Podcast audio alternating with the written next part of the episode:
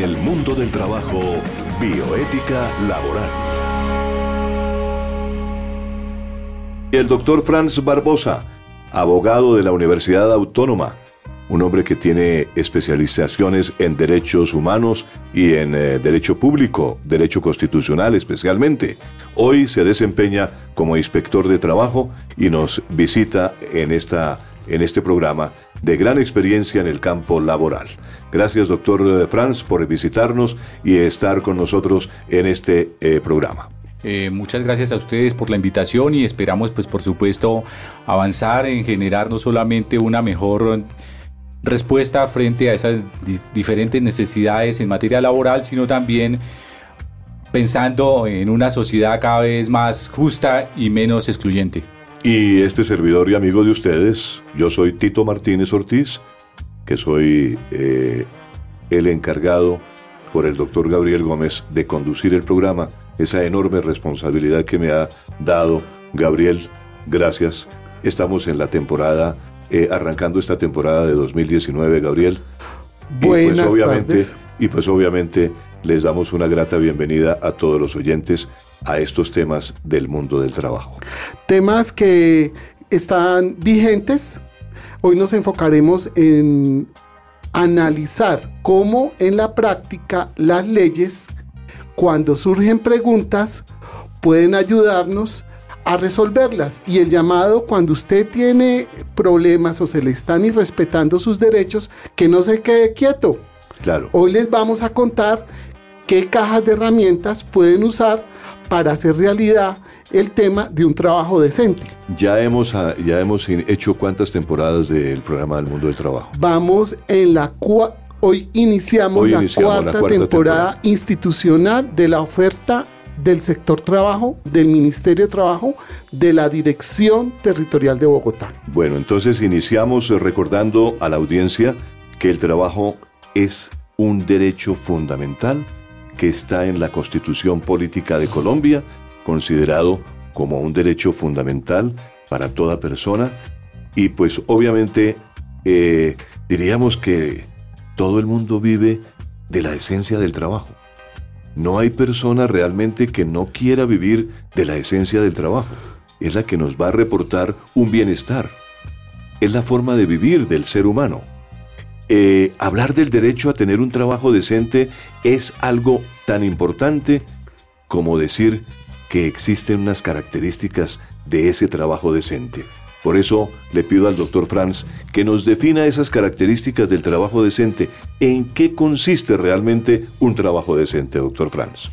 Eh, muchas gracias. Pues un trabajo decente significa que se cuente con unos criterios que contribuyan a dignificar el trabajo a partir de generar unos, digamos, mínimos que permitan hacer que esa fuerza laboral que se desarrolla por parte de un trabajador efectivamente esté circunscrita y esté igualmente rodeada de una serie de garantías, tales como una jornada que no puede exceder de más de las 8 horas al día, es decir, unas 48 horas de acuerdo con la ley semanales, así como que el trabajo esté debidamente remunerado, que el trabajo no exceda la capacidad del trabajador, es decir, que no vaya más allá de lo puramente eh, sensato y que no vaya en contravía de su dignidad.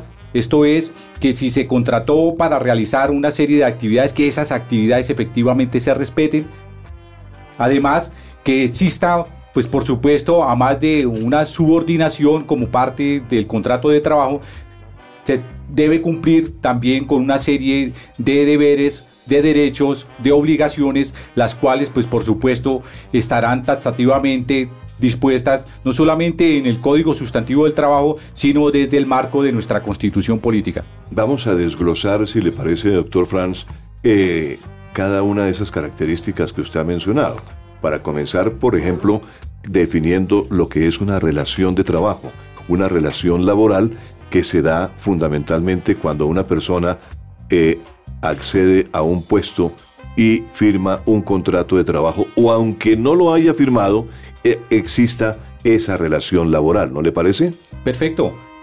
Eh, hablamos entonces que el concepto de relación en el trabajo pues es, es muy importante porque finalmente es el que nos permite deducir una serie de consecuencias respecto de los deberes que debe cumplir un empleador, pero además las mismas eh, oportunidades en el trabajo le brindan al trabajador el que efectivamente también cumpla con una serie de deberes y obligaciones.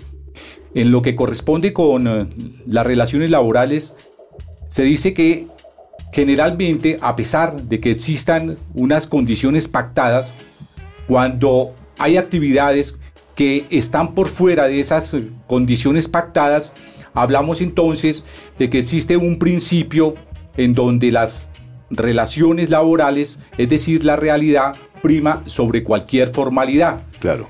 En tal sentido, quiere decir que cuando se declara la existencia de una relación laboral, el trabajador o la trabajadora tiene el derecho a que se le reconozcan todas las garantías que surgen de ese contrato de trabajo. De esa relación. De esa relación laboral. Sí, y hay, hay, unas preguntas que normalmente hace el trabajador. Vamos a presentarlas para que Fran nos las, nos las desarrolle, que es la cotidianidad. Claro, que normalmente se presenta, ¿no es cierto? Sí la, pregunta que se ha dado es la siguiente. Dice, la persona para la que trabajo dice que no tiene ninguna obligación conmigo porque entre ella y yo no hay ningún contrato laboral. O sea, que no ha firmado. Ajá, Eso, es, eso es lo que sucede en la práctica. O sea, todo, todos los días. Justamente lo que, lo que estaba diciendo el doctor Franz en este momento eh, eh, eh, en torno a la relación laboral es precisamente que hay una relación eh, ya de, por sí entre el empleador y el empleado. ¿No es cierto? Se crea una relación. Esa pregunta que dice, la, que dice una persona eh, y que se plantea, ¿cómo se podría interpretar? Generalmente hay muchos eh, contratos que no necesariamente nacen a la vida legal mediante un acuerdo de voluntades pero cuando esto sucede, necesariamente es cuando entramos a hablar que en medio de las relaciones laborales la realidad prima sobre cualquier formalidad. En este caso la formalidad pues necesariamente está apuntando a que el contrato de trabajo como tal debió haber dispuesto una serie de condiciones para la realización de la actividad cualquiera que ésta sea. Pero si no se realizó esta formalidad, y el trabajador como tal ya lleva 15 días, 20 días, un mes y aún, digamos, no se le reconoce esa condición de trabajador y no se le ha cancelado tampoco por razón de la contraprestación a la que él está eh, la que está desarrollando, pues por supuesto que ahí es donde entramos nosotros a señalar que existen también unos mecanismos a partir de los cuales se puede llegar a determinar y por supuesto a garantizar que ese trabajo que se ha venido realizando a pesar de que no exista la formalidad tiene que ser una garantía por parte del empleador para con sus trabajadores. Se escucha a menudo, por ejemplo, la gente que llega a la casa eh, extenuada, que dice, mi jornada de trabajo es agotadora, ¿no? Sé a qué horas entro, pero nunca a qué horas salgo. Eso, es, eso se da eh, muy, muy comúnmente en las personas que, que son adictas al trabajo o que son obligadas por, las, por los empleadores a trabajar horas extras, por ejemplo? Por supuesto que cada vez hemos logrado eh, determinar que son muchos eh, los trabajadores que llegan efectivamente a sus hogares con una carga negativa producto de las jornadas extenuantes, como quiera que pueden ingresar a las 7 de la mañana, pero pueden ser las 10 de la noche y todavía continúan desarrollando una jornada independientemente del tipo de vinculación laboral a la cual se haga referencia. Por ejemplo, hay contratos hoy en día de prestación de servicios en donde pues esos contratos de prestación de servicios deben obedecer a unos criterios y deben comportar unas características, como cuáles, que se cumpla con una prestación personal de la actividad, que haya una subordinación, que exista eh, un horario y por supuesto que eh, te establezca la remuneración. Que establezca un mínimo, un mínimo vital. Claro. En ese sentido, lo que se aprecia en los contratos de prestación de servicios es que se asimilan a un verdadero contrato de trabajo, como quiera que reúne los cuatro componentes a que se hace referencia en lo relacionado con la existencia de un contrato laboral. Y precisamente sobre el punto que usted habla, eh, doctor Franz, eh, hay, hay sentencias de la Corte eh, Constitucional en donde se ha venido aclarando todos esos, esos esas características de los contratos, ¿no es cierto? Y este testimonio de una trabajadora que pregunta y, y explica su situación, dice, la persona para la que trabajo dice que si tengo algún problema, debo ir a hablar a la compañía con la que yo hablé para conseguir empleo. O sea, se presenta el caso de la tercerización, ¿no es cierto? En donde hay un tercero que interviene en la contratación del empleado. Hoy en día hablamos eh, de las empresas de servicios temporales como quiera que se trata de verdaderos colocadores de servicios en donde no directamente la relación laboral está en cabeza de quien eh, sugiere la colocación en el servicio, sino de quien está, digamos que, eh, recogiendo a este trabajador a efecto de que cumpla con una serie de actividades. Pero cuando se da el fenómeno o de pronto, por desgracia, el trabajador queda cesante, sucede que se tiene que garantizar por el principio de la solidaridad tanto de la empresa de prestación de servicios como de la empresa que directamente está colocando al trabajador que se le garanticen las diferentes acreencias laborales a que haya lugar. Pero mire usted, por ejemplo, Gabriel, lo interesante que es hablar del salario digno, que es una de las herramientas importantes eh, dentro de la relación laboral y de la cual eh, nos explicaba el doctor Franz lo importante que es el salario base. El salario digno es la base del trabajo decente, porque si no se gana un salario mínimo eh, que que es vital, que, es, que tiene que ser móvil, pues el trabajador no puede atender sus necesidades vitales, sus necesidades de hoy. Es que la persona, eh, eh, yo a veces no comprendo por qué hay patronos eh, o empleadores que se llaman ahora que nunca le aumentan el, salario a las personas. Así ganen lo que ganen. Tienen la obligación de aumentar, por lo menos en lo que se refiere al IPC. ¿No es cierto, doctor Franz? Y estas son las preguntas, testimonios de trabajadores sobre el tema. Claro. Primera pregunta, primera situación. Hace más de 15 días no me pagan el salario. No sé qué hacer. Me estoy endeudando y no voy a poder pagar las cuentas. Segunda situación. Llevo tres años trabajando y nunca me han subido el sueldo. Tercera situación. En el trabajo me pagan con mercados. ¿Esto está reglamentado? ¿Hay sentencia de la Corte o no, doctor Franz? Sí, efectivamente, Tito. Existen varios pronunciamientos y desde luego también el Código Sustantivo del Trabajo en su título quinto regula todo lo que tiene que ver con eh, el contrato de trabajo a partir de lo que significa generar unas condiciones salariales no solamente dignas, sino que apunten a desarrollar una serie de principios sobre los cuales se tiene que prohibir, por ejemplo, pagar salarios por debajo del salario mínimo, de la cifra mínima eh, reglamentada. Igualmente, el hecho mismo de que el salario debe alcanzar para asegurar la subsistencia de los trabajadores de tal manera que puedan garantizar no solamente sus necesidades básicas, sino también vivir en condiciones dignas, así como se requiere como principio que se deben reajustar periódicamente los salarios de acuerdo con el IPC, es decir, para que no estemos dentro de un poder adquisitivo que no permita garantizar esos componentes de nuestra canasta familiar, así como de esos aspectos relacionados con el cumplimiento de nuestras obligaciones o de las obligaciones en materia de servicios públicos, de diferentes eh, componentes que si bien es cierto hoy en día se pueden mirar como suntuarios, en la práctica se vienen a convertir en un elemento consustancial al ejercicio y desarrollo de la persona, de la vida tradicional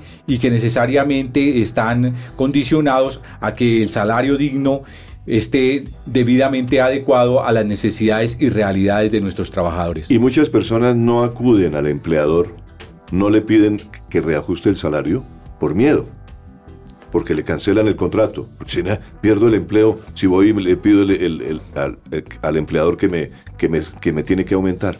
El Código Sustantivo del Trabajo en el título quinto prohíbe pagar salarios por debajo de una cifra mínima.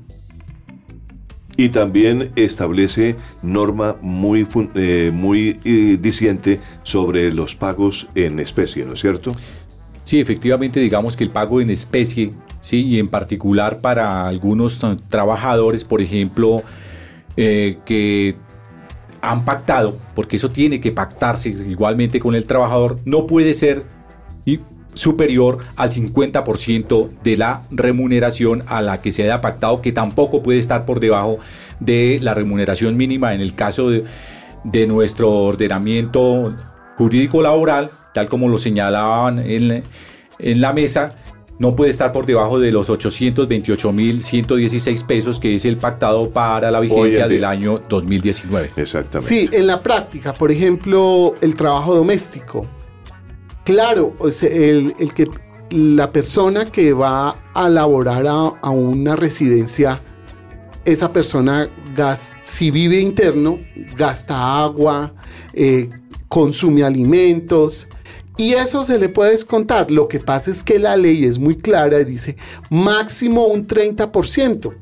No puede descontarse una cifra superior. Lo demás debe pagarse en efectivo. Entonces, es la gran pregunta que hacen este tipo de población vulnerable cuando les, les están diciendo, hagamos esta actividad, pero simplemente le vamos a pagar volador hecho, volador quemado, y si le parece, lo, lo llamamos y si no, no. Entonces ahí, ahí podríamos hablar de que hay interpretaciones jurisprudenciales que han sido enfáticas. La Corte Constitucional, eh, la Corte Suprema de Justicia, donde dejan muy claro que los salarios no pueden ser inferiores al poder adquisitivo y es lo que se llama un salario mínimo vital para poder vivir y móvil, o sea que tenga relación con lo que está desarrollando ese trabajo. En el mundo del trabajo, políticas públicas de Estado. Y a esta mesa de trabajo integramos a Gloria Patricia Ortega. Ella es la comunicadora social del Ministerio del Trabajo que nos trae noticias de políticas públicas que en este momento eh, se están eh, comunicando al, al oyente al, lector de los periódicos, a las personas que ven televisión. ¿Cuáles son las últimas políticas públicas? Gloria, muy buenas tardes, bienvenida a Unipiloto Radio, bienvenida al mundo del trabajo. Buenas tardes, Tito, para ti, también para todos los oyentes. Pues la política de trabajo decente que, que ya existe en nuestro país y que tiene unos compromisos por parte de todas las organizaciones, los empleadores, inclusive las organizaciones sociales y la academia. Muy importante precisamente porque desde aquí se origina este espacio radial. El Plan Nacional de Desarrollo ordena a todos los mandatarios locales del país adoptar estas mismas políticas de trabajo con participación de las organizaciones más representativas. Esa es una de las, de las puntas de lanza de la política de trabajo decente, en donde lo que pretende es hacer metástasis en todos los mandatarios locales y en la, para que en la práctica, a través de las regiones del país y a través de sus mandatarios, las políticas y todos los planes y proyectos, de acuerdo al Plan Nacional de Desarrollo, es decir, a los recursos y los rubros, están encaminados hacia la garantización del trabajo decente en Colombia. Hay constancia del desacuerdo parcial y particular de algunas organizaciones sobre la forma como se ha redactado esta ley en lo concerniente a las reglas para garantizar que las empresas cumplan plenamente este objetivo. Esto es una parte de un texto eh, que reseña cómo en, algunos, en algunas ocasiones pues no es respetada esta política y no se lleva a la práctica, pero pues para eso precisamente está el Ministerio del Trabajo y su representación aquí con nuestro compañero, con Frank Henry Barbosa, que sobre el particular me imagino ya ha hecho una amplia explicación. Estábamos precisamente conversando con él y con Gabriel y con Estefanía sobre el tema del trabajo decente, que lo estamos desarrollando. Seguramente no alcancemos dentro de este programa a profundizar más eh, herramientas, pero habrá otro programa para, para el cual eh, eh, le extendemos ya la invitación a Franz. Eh, muchas gracias.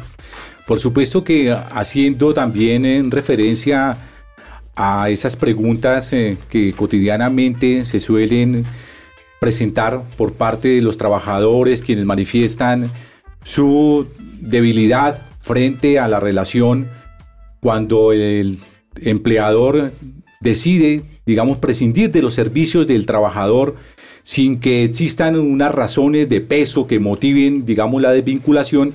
En tal sentido, pues por supuesto que existen eh, unas eh, herramientas que permiten igualmente llamar la atención para que estos empleadores primero deben contar con la autorización por parte del Ministerio del Trabajo en la medida en que se generen unas justas causas que den lugar digamos, a que se suspenda o si se terminó e-, esa relación laboral, pues finalmente, si no va a haber continuidad, se dé una calificación y por sobre todo tengamos la tranquilidad de hacer que la actividad relacionada con el trabajo, si bien es la fuerza laboral que se vende por parte del trabajador, igualmente cuente con una estabilidad en el trabajo, pero también que no va a ser indefinida en el tiempo. Claro. Porque también allá debemos nosotros señalar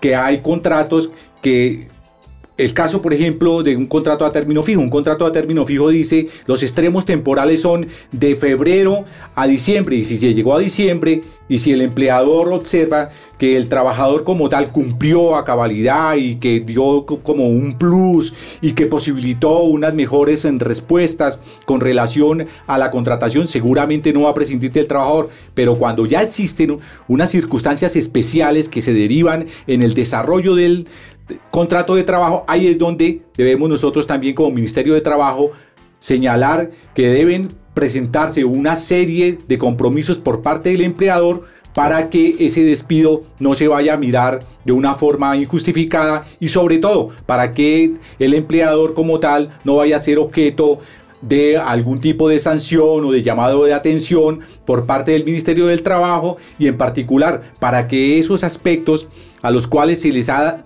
denominado estabilidad laboral reforzada se cumplan y no vayan a ser objeto simplemente, sí, como de algo más que se presenta ahí como letra muerta, sino que por el contrario sea acogido y en buena medida también se constituya en un elemento que dignifica la labor y que garantiza que el trabajador igualmente va a continuar o por lo menos ha tenido un procedimiento y un trato acorde a las necesidades y a las condiciones relacionadas en, inicialmente en su contrato laboral. En este tema, yo creo que eh, vale la pena como delimitar jurídicamente hasta dónde llegan los linderos, es decir, qué es una causa justificada finalmente y qué no lo es. Por ejemplo, el tema de estabilidad laboral reforzada es un tema que no se garantiza precisamente, estaba documentándome sobre el tema, no se garantiza en un 100%, excepto porque hay una excepción y la excepción a la regla es cuando existe una justa causa para el despido. Pero pregunto, ¿cuál es el límite jurídico de esta causa justa? ¿Qué es una causa justa y qué no es una causa justa para el despido? Sí, mira, esta tarde nosotros estamos analizando con unas, un diagnóstico de unas preguntas. La primera herramienta para uno eh, protegerse laboralmente como trabajador. La primera herramienta es que en las relaciones laborales la realidad prima sobre cualquier formalidad. La segunda herramienta es el salario digno, es la base del trabajo decente, con unas preguntas de testimonios de trabajadores. Para la segunda parte que se va a realizar con el doctor Franks, vamos a, a revisar la tercera herramienta que es la próxima semana, el derecho a no trabajar en exceso. La cuarta herramienta, que es la estabilidad en el trabajo. Quinta herramienta, el derecho a no ser discriminado en el trabajo. Y la sexta herramienta, la existencia de mecanismos de protección de las garantías fundamentales del trabajo. Eh, efectivamente, tal como lo señala Gabriel y a la pregunta de Gloria, es importante señalar que la estabilidad eh, laboral está circunscrita a una serie de situaciones sobre las cuales el empleador debe sujetarse y el trabajador igualmente debe cumplir. Cuando hablamos de estabilidad laboral reforzada significa, por ejemplo, para no ir tan lejos, que si hay una empleada o una trabajadora que se encuentra en estado de gravidez, embarazada, y lo ha informado debidamente a su empleador, el empleador como tal, a menos que exista una justa causa, es decir, de aquellas a las que hace referencia el artículo 240 del Código Sustantivo del Trabajo y en particular remitiéndonos a los artículos 62 y 63 que están taxativamente allí señaladas, no puede considerar el despido si de esta seguridad y de esta estabilidad laboral reforzada estamos hablando. Claro, claro sería considerado realmente eh, un abuso por parte del empleador que, que, traspase esa línea jurídicamente hablando, ¿no es cierto? Efectivamente, lo mismo sucede, por ejemplo, para los trabajadores a quienes se les ha eh, por, decretado por parte de eh, las EPS o por parte de las instancias, en este caso territoriales o nacionales, que califican su incapacidad y le ha dado, por decir, un porcentaje del 50 o superior al 50 de discapacidad. En el caso de que se trate de una enfermedad eh, profesional, pues viene siendo la ARL quien tiene que entrar a generar este tipo de porcentaje o si se trata de una enfermedad, digamos, eh, tradicional o una enfermedad eh, que se adquirió con el transcurso de la vida, pues necesariamente la EPS es la que tiene igualmente que entrar a generar cuál es el tipo de enfermedad que reviste el trabajador y en qué porcentaje se encuentra y en tal sentido, pues por supuesto que si está más, eh, si está por encima del 50 o más en grado de su discapacidad, pues igualmente amerita que se tenga presente que existen unas eh, condiciones en materia de estabilidad laboral reforzada que se tienen que respetar. Sí, los problemas que se resuelve en la legislación que nos está exponiendo en su conferencia el doctor Fran Barbosa es los siguientes. Primero, me echaron de la empresa y la persona para la que trabajo nunca me dio una explicación. Segundo, al día siguiente de meterme al sindicato me echaron. Tercero, mi jefe dice que si no me voy a trabajar para la cola del mundo, me echa. Cuarto, apenas mi jefe supo que estaba embarazada, me pidió la renuncia. Son circunstancias, situaciones que se presentan y naturalmente estamos llegando ya en los minutos finales de este espacio del el mundo del trabajo aquí en, el, en la Universidad Piloto de Colombia y en la radio Unipiloto Radio Online. Y desafortunadamente el tiempo se nos está acabando y quisiéramos ahondar eh, eh, eh, temas específicos de, esta, de, esta, de este capítulo, llamémoslo así, del trabajo decente.